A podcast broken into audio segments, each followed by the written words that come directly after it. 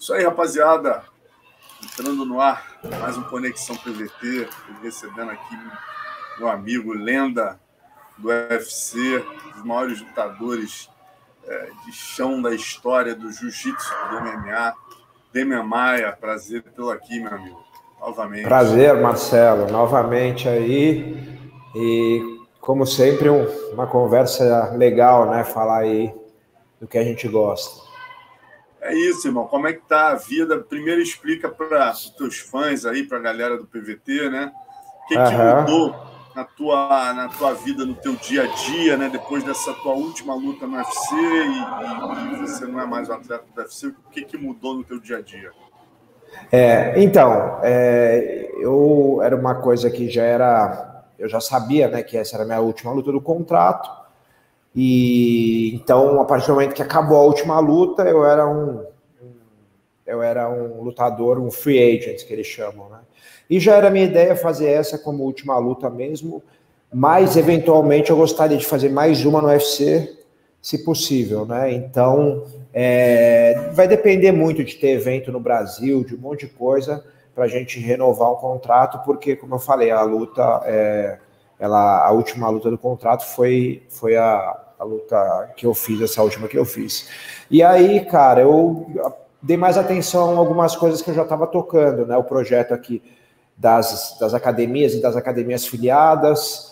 É, tem também, comecei a retomar algumas coisas de seminário que ficou muito parado. É, comecei a, a, produzir, a gente já tinha produzido, mas terminei junto com o pessoal da edição um vídeo lá para o BJJ Fanática de instrucional de jiu-jitsu, né, de costas, que deve estar sendo lançado aí essa semana, semana que vem. E, cara, tive uma, uma proposta muito legal do UFC para fazer um, um, um, quadro no, no YouTube para eles, é, respondendo os fãs é, que sempre deixam comentários ali durante as lutas tal. E aí a gente fez um piloto, que acho que já entrou no ar agora, e vamos continuar tocando isso aí. Acho que, que é uma coisa legal, uma coisa divertida. É lógico que esse primeiro ainda é, eu estava mais tímido, a gente tem que achar o ponto ali. E, e, acho que é normal, né? O primeiro é sempre o primeiro, mas é uma coisa que, que eu quero muito fazer, né? Como eu falei, estou há 14 anos com o UFC e, e fazer agora produzir conteúdo é um desafio novo, né? Um desafio diferente mas vai possibilitar uma coisa muito legal, como uma interação maior com os fãs, né? Porque como atleta você tem aquela interação é, na mídia tal, mas na verdade você está ali mais focado no seu desempenho.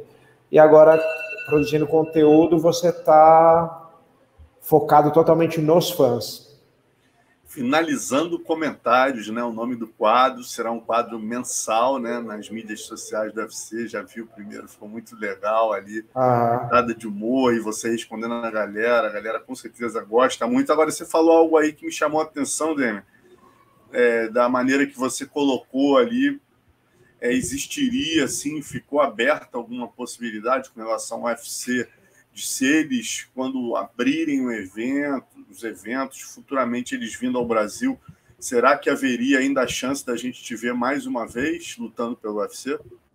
Cara, a chance sempre tem, né? Se eles fizerem. O que eu falo de um evento no Brasil é que um evento no Brasil você precisa de nomes que tragam gente, que né, mexam a mídia. E eu sei que eu sou um desses nomes hoje em dia junto com o Aldo, com o Charles, né, é, Durinho, uma galera aqui, o Vicente, que tá é, aí, então, mas não tem tanta gente.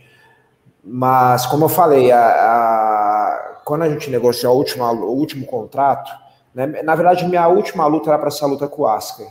Quando a gente foi lutar com o Askren, a gente ia negociar um contrato para ter mais duas, além da luta do Askren, por uma questão que eu estava me sentindo bem e tal.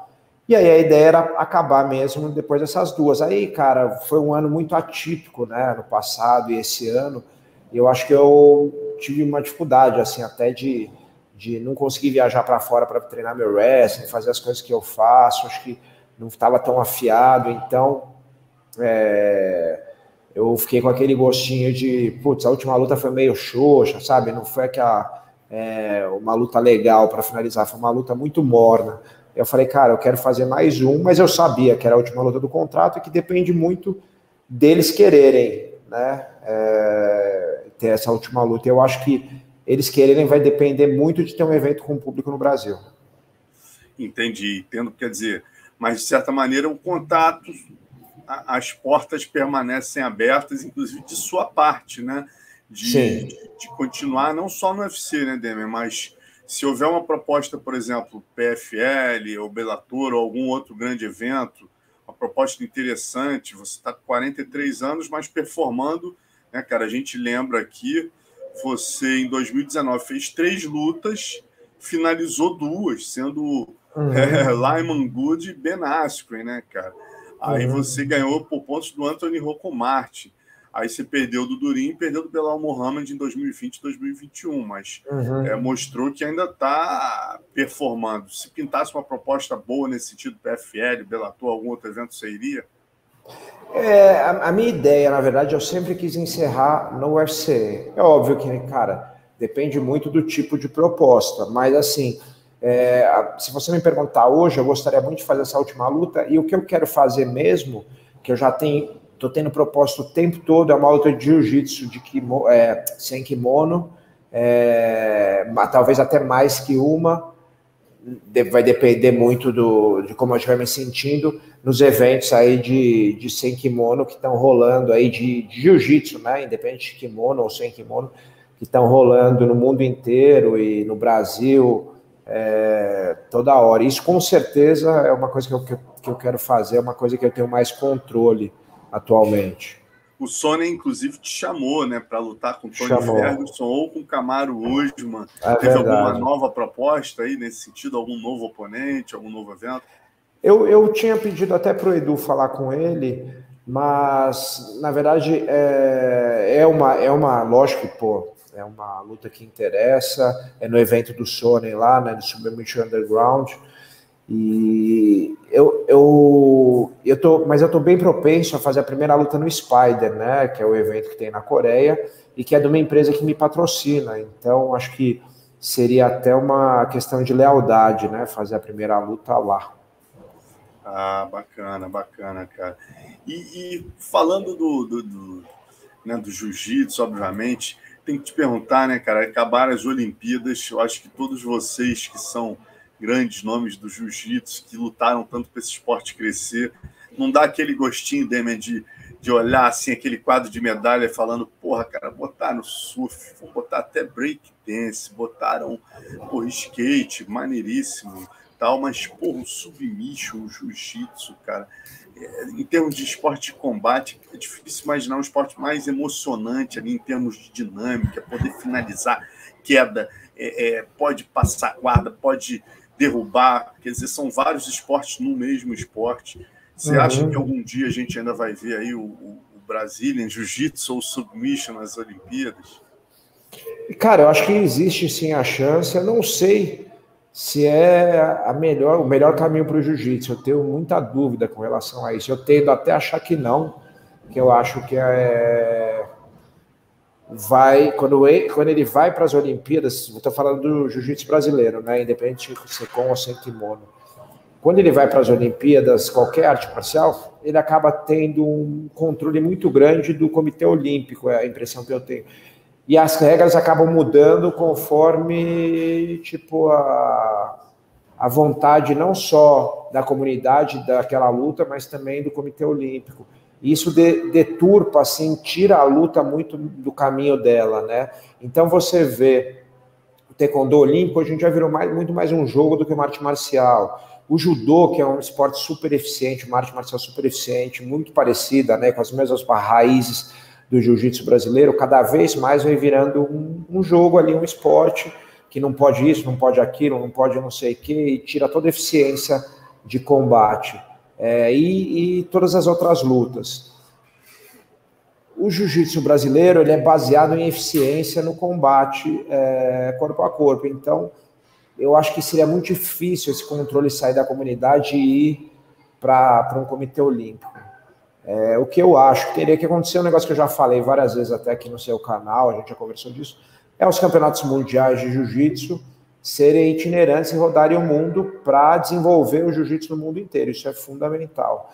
E, com relação ao jiu-jitsu sem kimono, ou uma, não exatamente nas regras da confederação, mas uma coisa tipo um Abu Dhabi, que até eu particularmente acho que são as regras mais inteligentes que tem para o sem kimono hoje em dia, eu acho que poderia sim haver um teste, cara. Acho que a gente perdeu uma oportunidade até no Brasil aqui de fazer esse teste mas tem que tomar esse cuidado para não acontecer a mesma coisa da, das outras artes marciais. Acho que manter ali o, o, Eu acho que existe um princípio que é o princípio da eficiência, tanto no jiu-jitsu de kimono quanto sem, e nessas regras de Abu Dhabi. Por que, que as costas valem mais, né?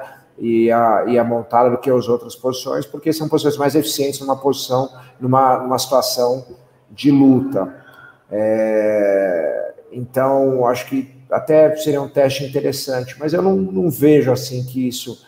É, não, não, eu acho muito legal assistir e tal, mas eu não acho que seja fundamental para o jiu-jitsu brasileiro, para o brasileiro jiu-jitsu, é, uma, uma tentativa de virar um esporte olímpico.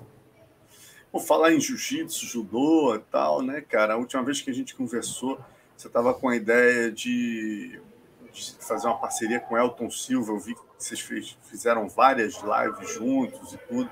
E, e, a ideia até de levar o livro dele para o inglês, né, cara? Essa ideia foi Sim. adiante, Demi. Isso é uma parada muito legal aí. Né? Se pudesse levar o livro do Elton mais completo aí que a gente tem hoje, né? Do Vale Tudo, é muito antes do MMA. Pô, Sim. se você não comprou, compre, tá na Amazon lá, três edições, o livro pô, hiper completo. Espetacular. E vai rolar em inglês, Demi? Cara, a gente, eu, eu tive uma reunião com o Elton na sexta-feira. Eu, Elton, eu, o Elton, o Eduardo Correia, né, que é outro autor, e um, e um tradutor, agora Bruno, acho que é o Bruno, está me fugindo o nome, não tenho certeza, para conversar sobre isso. Eu, eu quero estar com eles nesse projeto. É, foi um negócio que é, depois eu te conto os detalhes, aí ainda é uma, é uma é, é, a gente está conversando um monte de coisa, mas eu quero muito ajudar eles a levar esse livro para fora, porque eu tenho certeza que esse livro ele, ele vai, vai, vai trazer, valorizar muito mais a história do jiu-jitsu brasileiro, do brasileiro jiu-jitsu. Eu acho que é um livro, assim, é bem imparcial, tal, não é um livro que busca atacar ou defender algum lado da história. É, e é uma pesquisa muito séria, né? uma pesquisa com, com, com, fatos mesmo, com arquivos, jornais de época tal. Então, é, eu, eu achei assim, disparado o que tem de melhor em pesquisa do, das artes marciais brasileiras. No meu caso, especificamente, o que me encantou muito foi o jiu-jitsu, mas as outras coisas também, da capoeira, da luta livre, né, cara? Eu, eu a gente sempre teve essa rivalidade do jiu-jitsu com a luta livre. E eu nunca, e eu sempre tentei entender da onde vinham as origens da luta livre, qual que eram as raízes, né, que era meio obscuro, e, e lá no livro é muito legal porque eles, eles meio que falam a história do tatu lá, né, do Euclides Ratten lá, que começou esse movimento, é, lutou com o Jorge Grace, era, era amigo, acho que do Oswaldo Grace, sei lá, e é muito legal de ver essas coisas que estavam se perdendo, e, e, e você traduzir isso para o inglês ele é, cara, é, ele vai atingir não só o público norte-americano e inglês, mas, né, e eventualmente australiano, mas o mundo inteiro, porque é, os europeus, né, muitos europeus falam inglês e, entendem, e, e em outros países também, então você vai fazer uma abrangência muito grande, e eu estou empolgado aí com, essa, com esse projeto aí de dar uma força para o Elton nessa, nessa caminhada aí para o Eduardo. Que maravilha, ótima notícia para todo fã de luta, com certeza.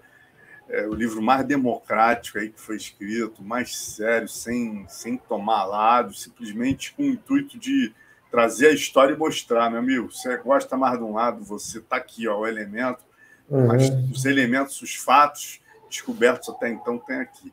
Então, acho que, pô, a iniciativa é muito legal saber que você está nessa, cara. É muito legal Agora, porque. É o que você falou, são fatos, né? Não tem fatos. muito.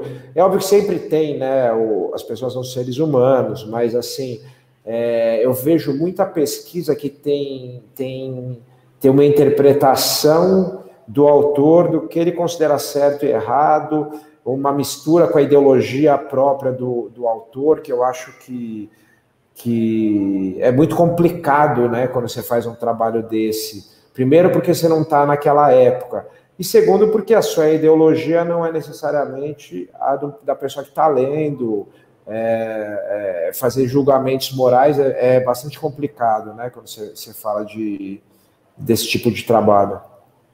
É, e, e Demian, falando em julgamento, mudando de assunto, como é que se vê essa nova realidade aí que a gente está vivendo? Né? O próximo final de semana a gente vai ter é, Vitor Belfort lutando com Evander Holyfield, Anderson Silva lutando com Tito Ortiz. Como é que você É mesmo? No mesmo dia? É, no mesmo, você não estava sabendo? Não, estava na. Cara, eu estava num lugar aqui em São Paulo, na praia do, do, do, do, Bonete aqui, que é uma praia deserta que você só chega de trilha de três horas ou uma hora de barco. Qual o nome? Bonete, lá em Ilha Bela é, na pousada aí de um grande amigo meu, faixa roxa, pousada Canto Bravo. Vou até, fazer até um jabá para ele aqui, que Boa. o André é um cara nota mil aí e te assiste, né? Faixa roxa, tem os atamizinhos lá. visitar ele, avisa para ele pode, Marcelo, um pode visitar que você, eu sei, você gostava de ir para Ilha Grande, né? Para esses Pô, lugares. Ainda gosto. Muito. Exato. Cara, vou te mandar, é o, é o paraíso, cara, é o paraíso. Então, é, eu nem gosto de fazer muita propaganda para não encher muito. É, tá certo, eu também. Né? Eu não gosto, é só, só que, que, eu gosto tanto da, da, galera lá, mas, cara, eu nem gosto de fazer para não encher muito. Mas, enfim.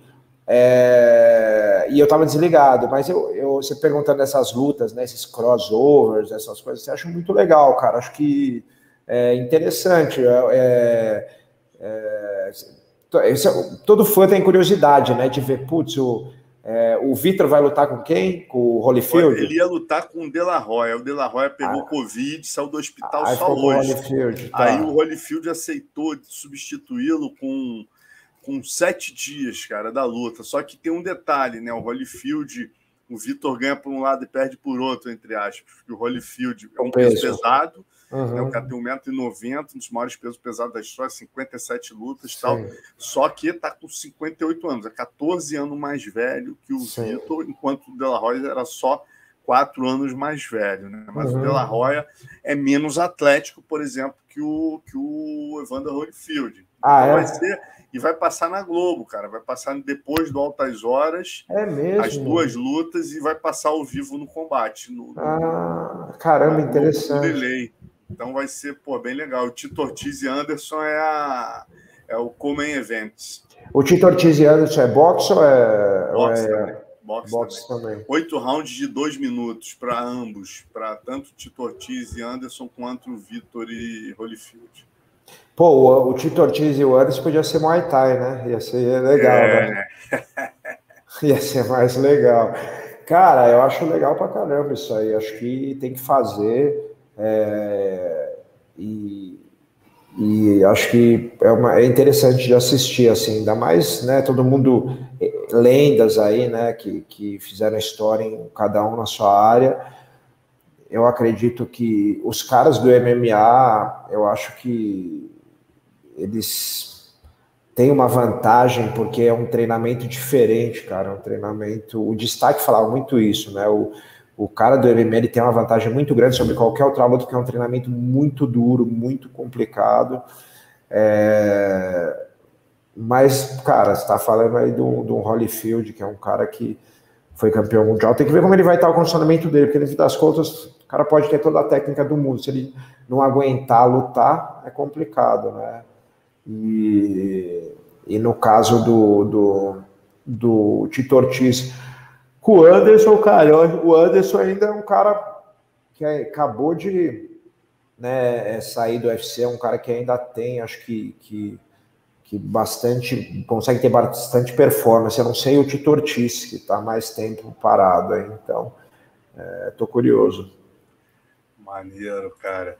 E falando, né, é, hoje em dia, você é o, porra, sempre foi o maior representante aí brasileiro no chão, né, o do mundo, né, cara? Você era o cara do. Pô, você é o segundo maior finalizador da história.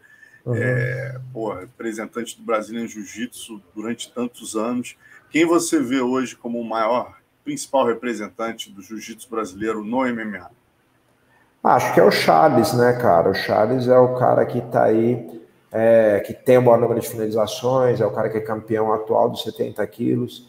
É um moleque que ele, ele lógico, não é assim, o estilo dele é diferente, não é um cara que vai lá só lutar jiu-jitsu, mas ele é agressivo e, e, tem finalizações assim muito muito boas. Ele tem, tem, tem muito criativo, né? Finalizando, é aquele cara que que tem o, jiu-jitsu no sangue. Então, assim, tem que dar o mérito a ele. Acho que não tem como você botar outra pessoa hoje em dia.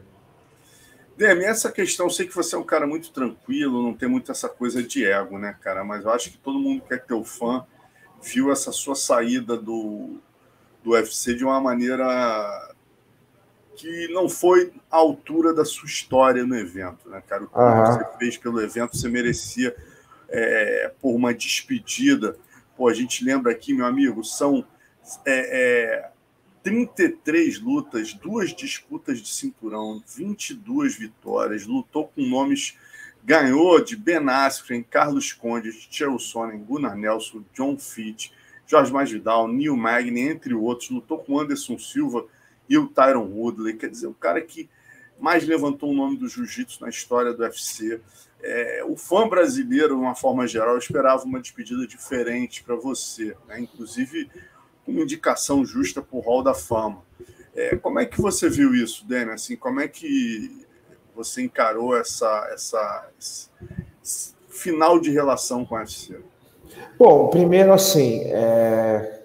tem uma confusão muito grande da galera, né, que eu vi uma galera é, dia eu acordei, a galera, ah, Demian é mandado embora do UFC, é dispensado. Na verdade, é, você não é dispensado de um lugar que você não tem contrato. Então, essa é a primeira, primeira coisa que tem que ser esclarecida. Eu, meu contrato acabou na última luta, eu já sabia disso. A questão de você estar tá no ranking ou não era uma questão de tempo para eles tirarem do ranking, porque acabou, né? Você fez o último contrato, fez a última luta, você sai do ranking depois de um tempo. É um processo natural das coisas. Então, é, acho que a mídia às vezes também explora de uma forma assim não tão honesta é, essa situação. Mas dito isso, é claro, Marcelo, que pô, não é o jeito que eu queria sair, né? Terminar a última luta. Eu terminei a última luta, eu gostaria de, de fazer mais alguma coisa, nem que não fosse uma luta, mas como você falou, ter uma, uma algum tipo de, de relação maior, é, algum tipo de, de, conversa maior após a última luta, né, quando acabou meu contrato. E, lógico, eu estou fazendo as coisas para eles aqui, né, no UFC Brasil, e isso é uma coisa que, que me faz ficar ligado ainda ao UFC, mas eu acho que no fim das contas, cara, é, tem uma coisa que é, é assim, no fim das contas, eu acho que hoje a diretoria do UFC não não gosta do, da, da luta agarrada, do grappling, né? E isso é pessoal, cara, não tem o que você fazer. Isso é de pessoa para pessoa, isso é, é o gosto pessoal que, assim, no fim das contas, em qualquer empresa do mundo, da menor a maior, no fim das contas, o, o gosto de, do, dos, do, dos, das pessoas que estão no poder, ele é muito levado em conta, entendeu? Então, não, não existe o, a, o que fazer. É, eu represento uma coisa que talvez não seja apreciada, né? Então, acho que, que é isso.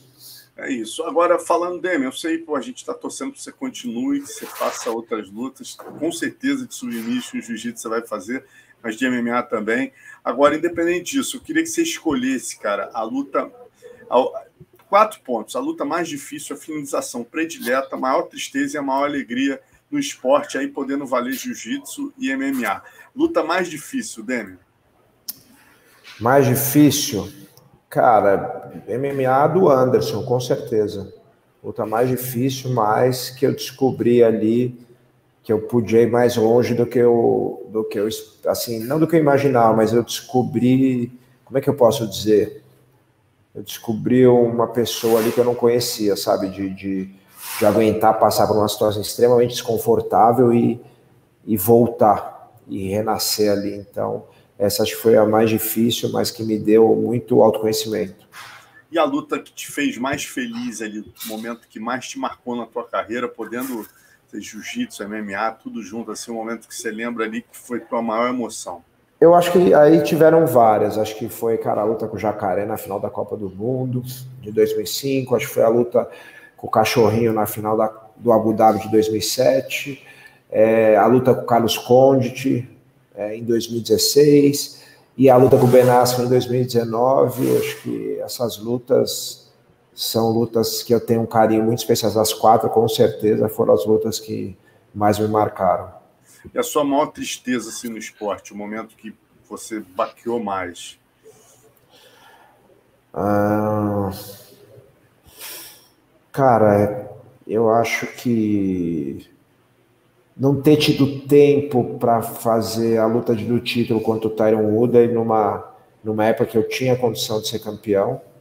É, e eu cheguei lá e, e, não foi me dado tempo, né? A luta foi, foi avisada, sei lá, quatro semanas antes. Eu estava com o dedo machucado, tinha, tinha tava treinando é, com muito, muita restrição. Essa, essa acho que foi uma tristeza assim de não poder ter opção de ter mais tempo para me preparar para essa luta. É, acho que uma outra também foi a luta aqui em São Paulo com, com Jake Shields, que foi uma luta é, que eu, eu tinha muita confiança que eu ia ganhar e acabou saindo do trilho. Eu acho que eu ganhei, mas aí o juiz acabaram dando decisão dividida dando para ele e era uma luta que, que foi, foi, foi ali importante, ia ser muito importante ali para o que vinha acontecendo no Brasil. E para terminar, cara, você tem 14 finalizações na tua carreira de MMA. Qual é a predileta? Predileta? Ah, cara, acho que a mais. A que chamou mais atenção foi a com o Sony, né? Aquela por causa da, da do processo todo, da queda, entrando no triângulo, acho que aquela é a mais, é a mais icônica. Porra, maravilha, meu irmão. Agradecer muito aqui. Sempre bom falar contigo. Teus fãs estavam, já estavam cobrando a gente aqui. Prazer enorme. Vamos agora te acompanhar direto, ali no finalizando os comentários. Vamos embora. E é isso aí. Obrigado aí pelo espaço. É, ah, tem uma coisa, Marcelo, também. Falando em livro, a gente falou do Elton. Eu tô para lançar o meu livro pessoal. Rapaz, é, que não é uma biografia, tem muita história biográfica, mas é um livro mais de, de vamos dizer assim, desenvolvimento pessoal, sabe? Não sei se já viu um livro que o Bernardinho tem, que chama Cartas a um Jovem Atleta. Sim, sim, é, tem uma série dessa, né? É, é meio que nessa pegada assim, é, de, de tentar passar um pouco algumas lições que eu tive na vida, que, que eu errei, que, que eu aprendi, que, que eu consegui corrigir. Pô, que maravilha. O filho, o filho tá seguindo o caminho da luta, não? Cara, tá mais no futebol, cara. Minha filha é. treina mais que ele, mas vamos ver. Eles gostam de brincar comigo ali, dar uma lutadinha comigo e tal. E a menina gosta de vir na academia. E quando que sai o livro, teu livro? Cara, a gente está no processo final aí, ele tá, a gente está revisando, estamos fazendo as últimas entrevistas, a gente está de quatro anos fazendo isso, cara. Foi um, eu nunca nem, eu nem pensava em fazer, aí foi um de um amigão meu, meu, meu faixa preta, o Alex Atala, ele que botou a pilha para fazer esse livro. E, e aí a gente começou, eu comecei a fazer com o Mauro, que é um colega de faculdade, é, trabalhou muitos anos na Folha e em outros, outros meios aí. É, comecei, ele começou a me entrevistar para a gente fazer em conjunto isso. E estamos, cara, no, no processo final aí. Eu acredito que daqui a pouco já começa, é, a, já começa a finalizar e aí fazer correr atrás de decidir se vai fazer com editora, se vai fazer é, self-publishing, né? decidir como, como vai ser feito e, e, correr atrás também se tiver que fazer uma tradução para o inglês, esse tipo de coisa. É isso, meu irmão. Estamos torcendo aqui, estamos aguardando esse livro ansiosa, ansiosamente. Obrigado mais uma vez aí pela Obrigado você, Marcelo. Um abraço, né,